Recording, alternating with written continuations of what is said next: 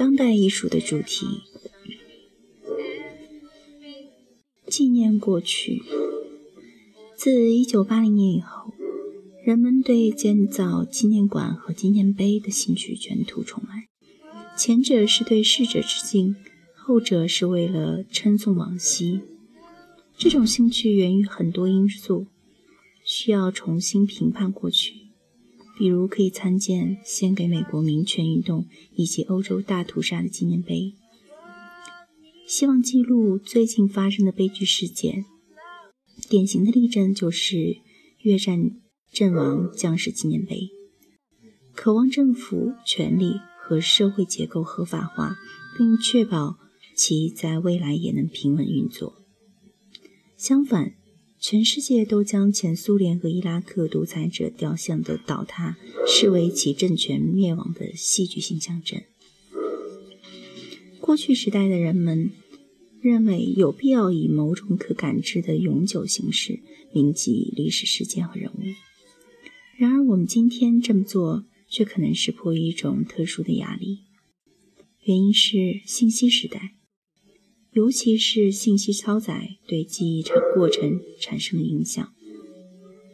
当代文化理论家安德里亚斯·胡伊森评论道：“数据库和图像磁道里储存的记忆越多，我们的文化就越不愿也无法去铭记。久而久之，我们将自己个人集体的记忆能力弃之不用。”转而去依赖有技术支持的中介性的人造记忆库。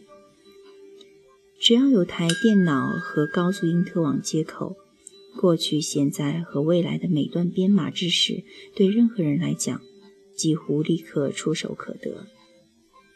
结果会怎样呢？胡伊森将结果称为一种存档同步性。这种同步性消解了时间，让记忆迷论。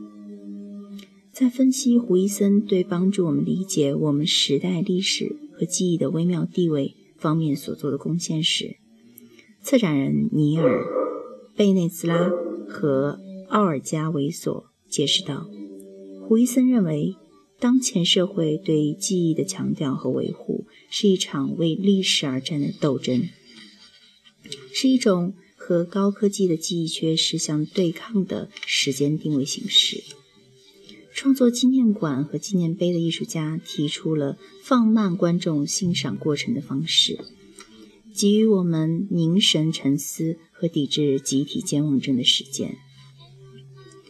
毫无疑问，我们和过去的关系从来就无法摆脱情感包袱、政治和承载着价值的各种艺术意识形态。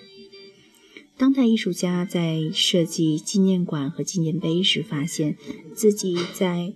情愿不或不情愿的小心翼翼地穿越公众舆论的雷区。越战阵亡将士纪念碑于1982年落座于华盛顿国家广场。当他的设计方案首次公布时，争议之声四起。当时还是耶鲁大学大四学生的林英，以其方案赢得了设计大赛。这个方案计划采用的两面高雅的黑色大理石墙面，两面墙体深陷于地面，以一百二十五度的角度交汇。当参观者沿着斜坡而下时，墙体逐渐升高。林建议在墙体表面刻上战争临近尾声时牺牲于战场上或行动中失踪的约五万五千名美国士兵的名字。观看纪念碑的另外任何一段，参观者都会看到自己幽灵般的模糊影子反射在墙面墙面上。反对者觉得纪念碑的设计应该按照传统，更具有豪迈的英雄气概，像大多数英雄纪念碑那样塑造身着军服的人物肖像。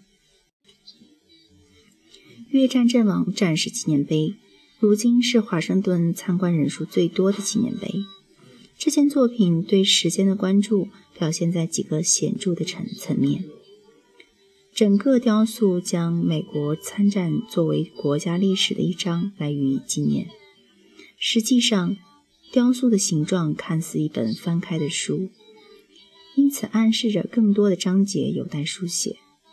行动中的死者和失踪者的名字按时间顺序排列，时间被标注在名字旁边。时间也是参观者体验的核心。正如林英的解释，我从不把自己所有的作品看成静止的物体，而是严格的从个人经历。或对作品的体验出发来思考作品。我对时间的依赖是这部作品的关键元素。年长的参观者会反思：六十年代这些名单上的士兵们做出最伟大的牺牲时，自己当时在做什么？当他们这么想时，实际就在观赏经验中融入自己了自己的时间观。凝视墙上的日期。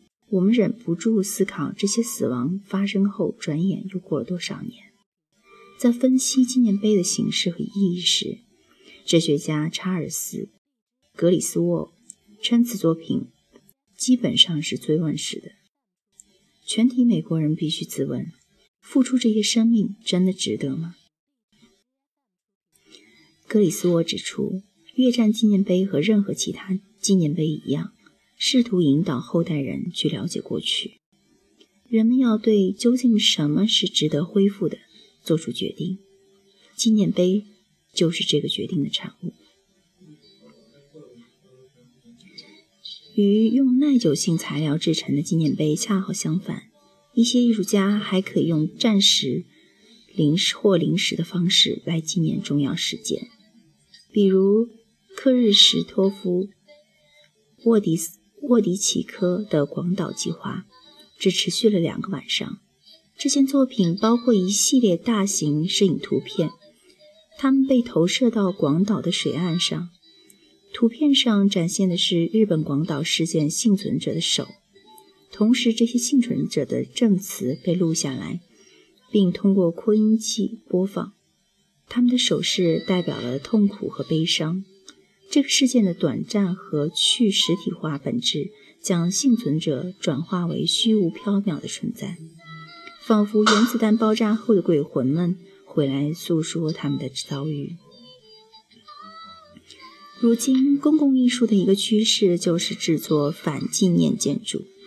反纪念建筑指的是那些结构公共纪念碑的传统形式，或纪念令人意外的事件和回忆的作品。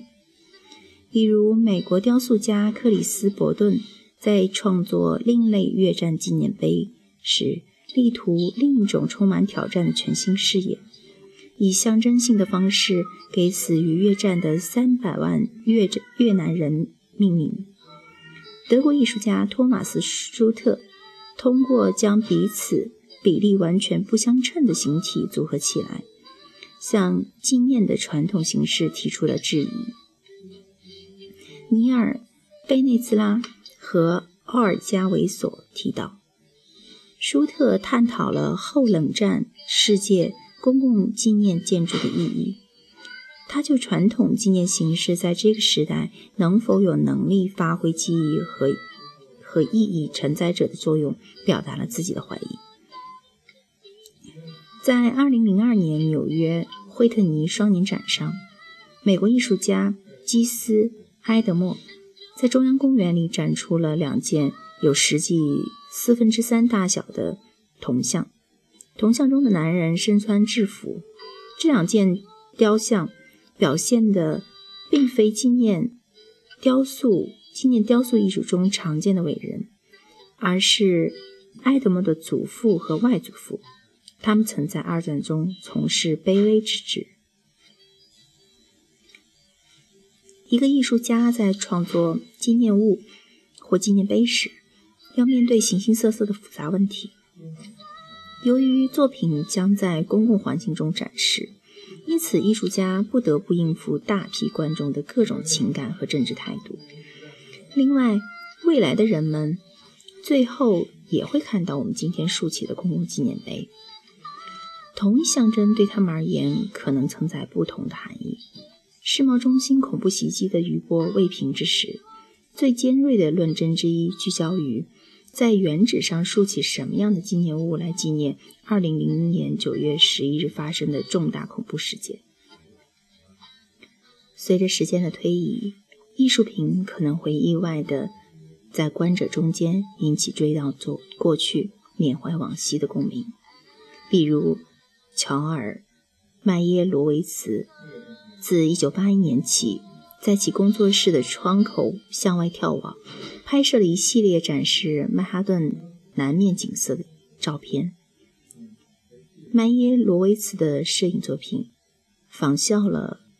克劳德·莫奈在不同天气条件下和一天中的不同时段中描绘干草堆和鲁昂大教堂的做法，表现了天空的色彩和光线的不断变化的图案，以及大片的建筑楼群。每张照片中的关键焦点都是世贸中心的双塔，在背景深处隐约耸现。如今，这些影像所唤起的时间感、悲剧感。是艺术家当初创作作品时可能从未深思熟虑过的。最后，尽管一直在以时间为主题讨论纪念馆和纪念碑，我们注意到这个话题也和场所及我们下一章要涉及的主题相关联。尤其是当一个纪念碑或纪念馆所纪念的事件也让人联想到其事其事发地点时。沃迪奇科的广岛计划就是典型的例子。不同的主题之间常常交相互交叉。